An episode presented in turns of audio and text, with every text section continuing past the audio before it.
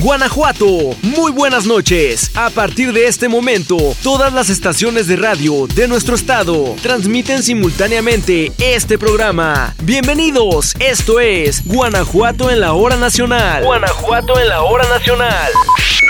Muy buenas noches, qué gusto poder acompañarlos aquí en su programa Guanajuato en la hora nacional. Yo soy Marco Alvarado y vamos a tener un programa lleno de invitados, de muchos temas de interés, en fin, les va a encantar. Además, ya estamos viviendo la celebración del 50 aniversario del Festival Internacional Cervantino y tenemos una sección especial. Ya les platicaré un poquito acerca de todo esto. Mientras tanto, quiero saludar también a mis compañeros locutores que ya se encuentran listos para que este programa se lleve a cabo y de verdad muchas gracias por acompañarnos cada domingo. A mi estimadísimo Hugo Aldair, también a Eunice Ríos, por supuesto a Charito Morales, que me encanta que siempre nos trae temas con buena vibra. Y por supuesto, también tenemos un tema que nos envía el archivo del Ejecutivo. Así que hay que estar pendientes acerca de esto. Por lo pronto, vamos a iniciar con una entrevista muy interesante. Nos visita precisamente Marielena Camara López, que es coordinadora del Banco de Leche aquí en el estado de Guanajuato y nos va a platicar para qué sirve un banco de leche, cuáles son los beneficios, por qué es importante tener uno. Y sin más que decir, te cedo los micrófonos, mi querido Hugo Aldair, pues ya nuestra invitada está lista para platicarnos todo acerca de este tema tan interesante.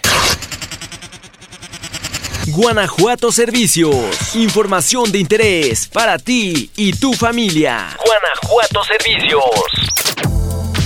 Mi estimado Marco, gracias por la introducción. La verdad que esta noche aquí en Guanajuato, en la hora nacional, vamos a tener temas muy interesantes. Y esta noche aquí en cabina nos acompaña María Elena Cámara López. Ella es coordinadora del Banco de Leche de la Secretaría de Salud y nos va a hablar acerca de temas muy interesantes. María Elena, muy buenas noches y gracias por acompañarnos. Buenas noches, muchas gracias por la invitación. Para entrar en materia, primero que nada, me gustaría hacerte esta pregunta. ¿Cuál importante es la lactancia y los beneficios de la leche materna?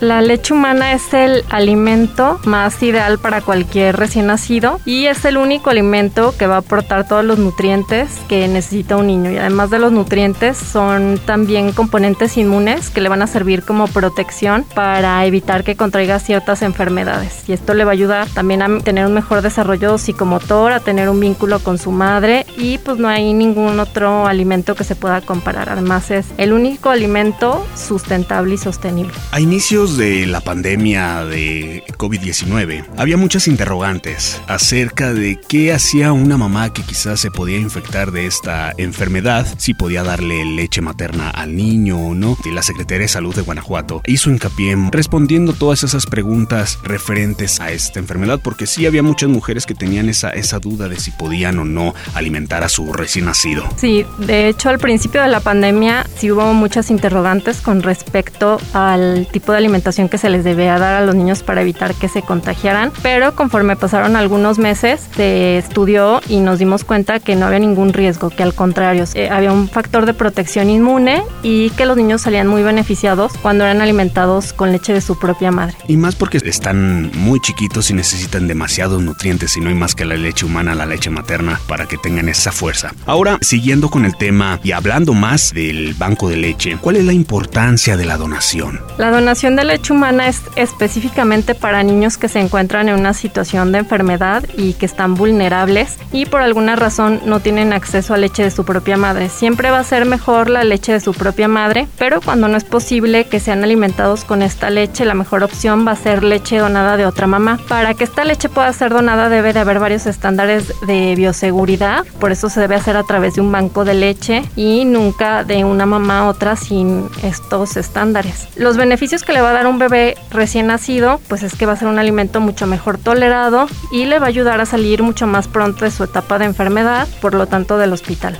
Este banco de leches está ubicado en el municipio de Irapuato, ¿verdad? Está ubicado el laboratorio como tal en el municipio de Irapuato, pero funcionamos de manera estatal. Trabajamos con varias unidades, varios municipios, incluso con organizaciones no gubernamentales que nos ayudan en la promoción para la donación y tenemos donadoras en varios municipios, así como receptores en varias terapias del estado. El proceso de la donación de leche materna, ¿cuál es? En este caso, ¿se tienen que comunicar con ustedes vía llamada telefónica o por redes sociales? Puede ser al teléfono del Banco de Leche Humana o puede ser por redes sociales. Tenemos una página de Facebook que estamos así tal cual, Banco de Leche Humana del Estado de Guanajuato, y ahí nos mandan un mensaje y nosotros les hacemos unas preguntas para ver si realmente tienen excedentes para poder donar. Para que puedan donar, tienen que ser sobrantes que no van a necesitar su bebé. Tienen que estar alimentando aparte exclusivamente a su bebé con leche materna, no con fórmula ni con tés u otras bebidas. Y tiene que estar dentro de los primeros dos años de vida su bebé, porque esta leche es para bebés muy pequeños, entonces se recomienda que sea también de un lactante pequeño. Citando un escenario, hay una mujer que tiene un excedente de, leche, pero no puede viajar a Irapuato. ¿Hay alguna manera en que ellas puedan hacer su propio banco de leche en su casa y posteriormente ustedes pasar a recoger la leche? O por decir, en cada municipio hay algún sitio este, en donde ellas puedan llevar esta leche. Sí, de hecho tenemos centros recolectores en el municipio de León y en el municipio de Celaya. Y además en otras unidades tenemos también lactarios de Secretaría de Salud que reciben las donaciones la mamá lo único que tiene que hacer es comunicarse al banco de leche y ya rastreamos si hay un lactario cercano y le decimos cómo hay que guardar el banco. Nosotros para los bebés de las terapias recibimos leche de un banco muy reciente, de las últimas dos semanas, porque como son bebés muy chiquitos, pues tiene que ser como una leche relativamente nueva. Y cuando ya tenemos todas las indicaciones que le dimos a la mamá para que tenga como las mejores prácticas para guardar su leche, que ya le hicimos la entrevista, se le tomó un examen de sangre en una unidad cercana su hogar. Entonces vemos la posibilidad de recolectarla ya sea en su casa o en un centro recolector cercano. Perfecto. Es muy importante esta información que nos das porque sé que hay muchas mujeres que en este caso pues pudieran tener excedentes de leche materna ahora que están lactando a sus recién nacidos. Ahora, ¿a cuántos niños ustedes han alimentado en lo que va de este 2022? Porque por lo que tengo entendido ya desde el 2019 el banco de leche materna del estado de Guanajuato está funcionando. Del 2019 que se inauguró el banco hasta el mes de agosto en nuestro corte eran más de mil niños beneficiados y también alrededor de 700 donadoras. Entonces hemos tenido realmente una cantidad muy importante de niños que han sido beneficiados con el Banco de Leche Humana, pero aún así sigue habiendo falta de ingresos de donaciones porque no es suficiente. Alcanzamos a, alimentar a los niños más pequeñitos, que son los que están más vulnerables, que son dos kilos y medio, un poquito menos, o que a lo mejor pesan un poquito más, pero tuvieron alguna cirugía que les complica salir rápido de su enfermedad y tolerar algún otro alimento. Se trabaja simultáneamente también con sus mamás para que en algún momento ellas los puedan alimentar, pero mientras están en el hospital queremos garantizar que puedan recibir el mejor alimento y que lo puedan tolerar perfecto. Entonces siempre estamos buscando donaciones. Perfecto. Y bueno, antes de terminar, ¿nos pudieras dar los números telefónicos, por favor, para aquellas personas que bueno estén interesadas en donar leche materna, que se pongan en contacto para que ya inicie el proceso para la donación?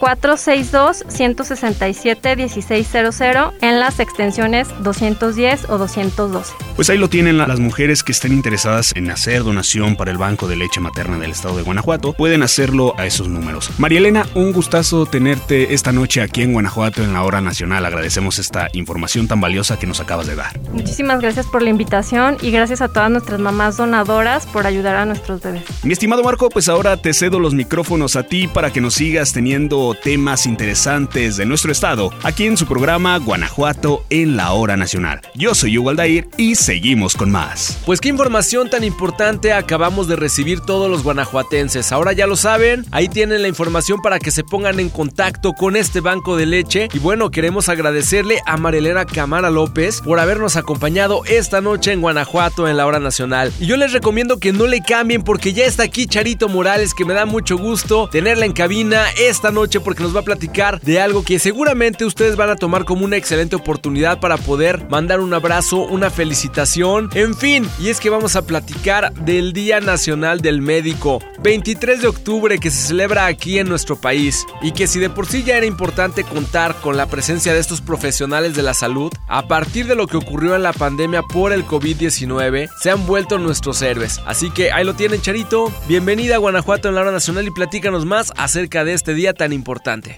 Dato interesante. Dato interesante. ¿Qué tal amigos? ¿Cómo están? Les saluda Charito Morales en esta la frecuencia de Guanajuato en la hora nacional. Hoy les voy a platicar del 23 de octubre, Día del Médico en nuestro México. Les cuento, los médicos y las médicas son las personas encargadas del cuidado de la salud. Pueden desde curarnos una simple gripe salvarnos la vida. Ellos y ellas siempre están dispuestos para quien lo necesite. Además de ofrecer tratamientos eficaces, también promueven la salud, previenen enfermedades y ayudan en la rehabilitación de los pacientes. Les platico que en México se conmemora el 23 de octubre el Día del Médico, aunque existe el Día Mundial del Médico, el cual se celebra el 3 de diciembre. Ambos tienen la función de reconocer su ardua labor. Es importante que sepamos que la Convención de Sindicatos Médicos Confederados de la República de 1937 estableció el 23 de octubre en honor al doctor Valentín Gómez Farías, quien inauguró el establecimiento de ciencias médicas en 1833 en la Ciudad de México. El objetivo de este día es promover la salud, prevenir enfermedades, diagnosticar oportunamente, dar tratamientos eficaces y ayudar en la rehabilitación de las personas que así lo requieren.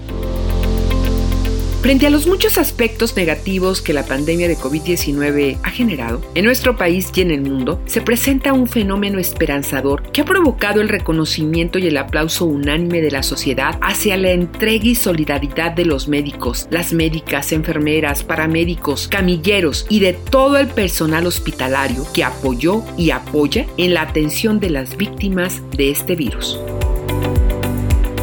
Todos ellos han surgido como héroes anónimos, que aún arriesgando sus vidas y en muchos casos en condiciones precarias de equipamiento, atienden a las personas contagiadas, salvando muchas vidas al constituirse en el primer ejército de bata blanca al frente de esta compleja batalla.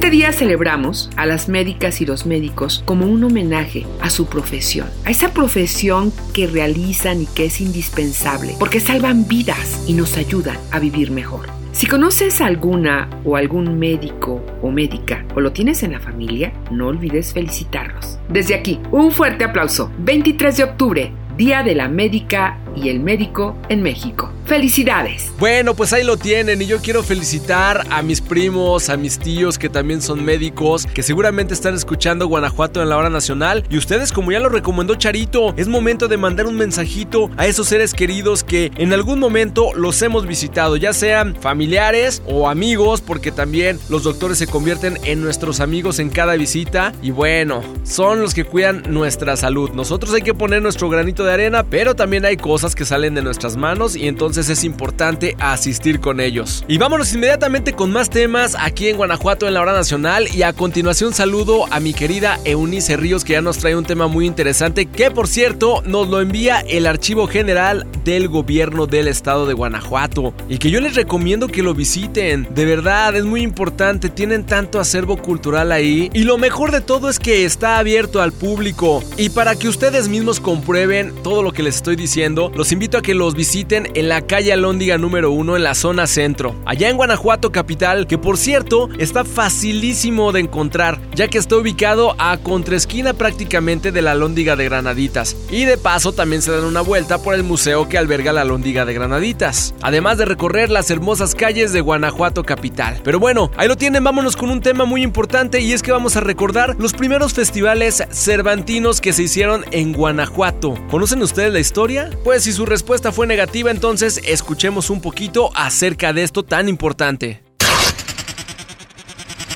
Estampas de Guanajuato, el encanto de nuestras fiestas y tradiciones. Estampas de Guanajuato.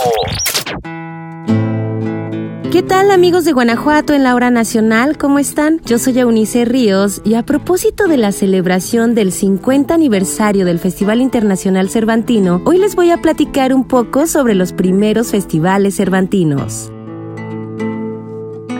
¿Sabías que la ciudad de Guanajuato fue declarada Vértice Cervantino de América en 1971? Déjame contarte que esto se debió al eco que tuvieron desde 1953 las representaciones teatrales de los entremeses cervantinos, bajo la dirección de Enrique Ruelas.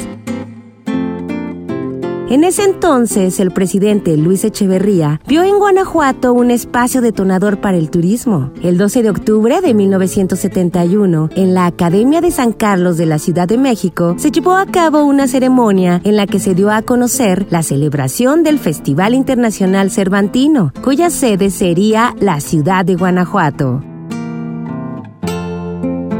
El comité organizador de este magno evento estuvo integrado por varios personajes como los actores Mario Moreno Cantinflas y Enrique Ruelas, así como el gobernador Manuel M. Moreno y el rector de la Universidad de Guanajuato, Enrique Cardona Arismendi, logrando la participación de 12 países. Fue así como en la plazuela de Cata, el 29 de septiembre de 1972, se cortó el listón inaugural del primer Festival Internacional Cervantino. Las miradas de 109 países afiliados a la Unión Internacional de Organismos Oficiales de Turismo convergieron en Guanajuato esta celebración fue la aportación del gobierno de Echeverría en el año del turismo para las Américas. En 1973 no hubo festival debido a que fue un año electoral y no se contaba con presupuesto suficiente para el evento. La celebración volvió a retomarse en octubre de 1974. En esta ocasión, nueve países fueron los invitados. Con la puesta en escena de la obra La ilustre fregona de Miguel de Cervantes en el Teatro Juárez, inició el Cervantino. También se pudo apreciar a la crotalista mexicana Sonia Melio y en las artes plásticas el homenaje a Cervantes de Alberto Gironella. Se presentaron los clásicos del cine mudo norteamericano y el de Luis Buñuel, proyectado en la sala del cine Guanajuato. Ahora, la temática no solo se centró en el siglo de oro español, también se pudo apreciar la obra Santa Juana de los Mataderos de Bertolt Brecht. Continuando con el recorrido a través de la historia de este evento, te cuento que el festival número 3 se desarrolló entre abril y mayo de 1975, distinguiéndose por el sello guanajuatense, con la participación de grupos artísticos tradicionales locales que se sumaron a los nacionales e internacionales. A Luis H. Ducoin le interesó proyectar a Guanajuato en el país y fuera de él. Se presentaron 80 funciones con 42 espectáculos de teatro, música, danza y cine. Se sabe que la asistencia fue de 48.300 espectadores, lo que provocó que la capacidad hotelera fuera superada. Desde entonces, los guanajuatenses han albergado a los visitantes en casas de huéspedes y en los domicilios particulares. Excelentes noticias para los guanajuatenses. Antes de celebrarse la cuarta edición, el 16 de marzo de 1976, el presidente de México anunció la institucionalización del festival. ¿Qué significaba esto? Nada más y nada menos que a partir de entonces habría quinto, sexto, séptimo y tal vez no se alcanzó a visualizar que hoy celebraríamos el número 50. El festival fue cobrando fama a nivel mundial. En el quinto festival, celebrado en 1977, hubo ya la participación de 24 países. Por tal motivo, se buscaron mayor lucimiento y categoría en los espectáculos, elevando el nivel de los mismos. Se advertía que los esfuerzos de las autoridades estatales y federales para llevar a cabo este evento de gran magnitud no era asunto fácil. En este festival aparecen nuevas figuras en la organización. Además del comité, estaba el patronato, la dirección general y la comisión consultiva, conformada por Carmen Romano de López Portillo, quien inauguró esa edición, Dolores del Río, Juan José Bremer y Rafael Tovari de Teresa. Los esfuerzos realizados año con año por las autoridades organizadoras del festival para lograr el goce y disfrute del público local, nacional e internacional se vieron reflejados durante el sexto festival en 1978, con eventos artísticos de calidad. Se obtuvo un festival más consolidado, de tal manera que en los próximos festivales invitar a una compañía tenía un costo y ahora ofrecían participar. Enrique Ruelas, fundador de los entremeses cervantinos, por su parte, apuntaba, se ha logrado captar lo que puede ser el espíritu cervantino. Ya se identifica a Guanajuato con Cervantes. En este festival se acuñó la frase, conozca Guanajuato caminando. 1979, año del séptimo festival, le dio a la ciudad una resonancia internacional con la presencia de los mejores grupos de artistas representantes de la creación artística. Desde entonces, Guanajuato se ubicó con mayor fuerza en el mapa de la cultura mundial al celebrar lo mejor del espíritu humano en las artes. Hoy en día, los guanajuatenses reconocen que los mejores festivales comenzaron en estos años. Lo inalcanzable para muchos en Guanajuato se hacía realidad. Así que ya lo saben, a visitar Guanajuato este 50 aniversario del Festival Internacional Cervantino. Nos escuchamos en la próxima. Eunice, pero qué tema tan interesante, de verdad. Yo agradezco al archivo del Ejecutivo por habernos enviado toda esta información. Ahora estamos empapados de historia y con más ganas vamos a ir a vivir el 50 aniversario del Festival Internacional Cervantino que se lleva a cabo en este momento en la ciudad de Guanajuato capital. Así que ahí están los orígenes. Vámonos con más información y por supuesto, más Guanajuato en la hora nacional y recibimos ahora a otro invitado de lujo. Él es Emiliano Trujillo, que es el coordinador del Club de Autores Emergentes y tiene una exposición próxima en la ciudad de Purísima del Rincón. Así que, mi estimado Hugo Aldair, nuevamente, bienvenido a cabina con este invitadazo que tenemos y que aparte es paisano porque es de San Francisco del Rincón. Y escuchamos de qué se trata esta exposición llamada No para siempre en la Tierra. Guanajuato en la cultura. Eventos importantes. Espacios culturales. Guanajuato en la cultura. Continuamos con más aquí en su programa Guanajuato en la hora nacional. Realmente recibir a personas en entrevista aquí en cabina de nuestro estado me llena de mucha alegría, pero más alegría me da aún de recibir a gente de mi tierra, de San Francisco y de sus alrededores y el día de hoy así será. Esta noche aquí en cabina tengo a Emiliano Trujillo, quien es coordinador del colectivo Club de Autores Emergentes y nos va a platicar de una exposición muy importante que se llevará a cabo en Purísima del Rincón, Guanajuato. La exposición tiene como nombre No para siempre en la Tierra. Emiliano, muy buenas noches y gracias por acompañarnos. Gracias, gracias a ustedes por invitarme y estoy muy contento de poderles compartir este proyecto. Y bueno, platícanos primero que nada cómo nace el colectivo Club de Autores Emergentes. ¿Cuándo nació? ¿Cuántos años lleva? Mira, el colectivo Club de Autores Emergentes lleva dos años y medio y todo surgió porque estábamos como inquietos en querer buscar un espacio para exponer. Porque en ese momento, que te estoy hablando del 2020, todos trabajamos por separado. Teníamos muchas obras, teníamos muchos sueños, anhelos, pero como nos tocó es plena pandemia, entonces era así como de que, pues sí tenemos muchos proyectos, pero ¿dónde podemos concretar los proyectos? Entonces todo empezó como virtual, pero tú sabes que lo virtual en un principio te acomodabas, pero después ya se te hacía como muy largo y entonces ya buscabas como algo en físico porque de los 25 que yo había invitado, solamente conocí a 5. Entonces, los demás 20 eran como comunicarnos por WhatsApp o por Facebook. Pero siempre hace falta esa, como esa comunicación más cercana, ¿no? Con el artista. Y fue en el 2021 que nos cayó, no sé, era un meteorito. Empezó una galería en San Pancho. Entonces ahí conocí a Paulina, a Decasia. Me iré ahí todo su trabajo. Tenía obras expuestas. Ya le platiqué del colectivo y me dijo, claro que sí.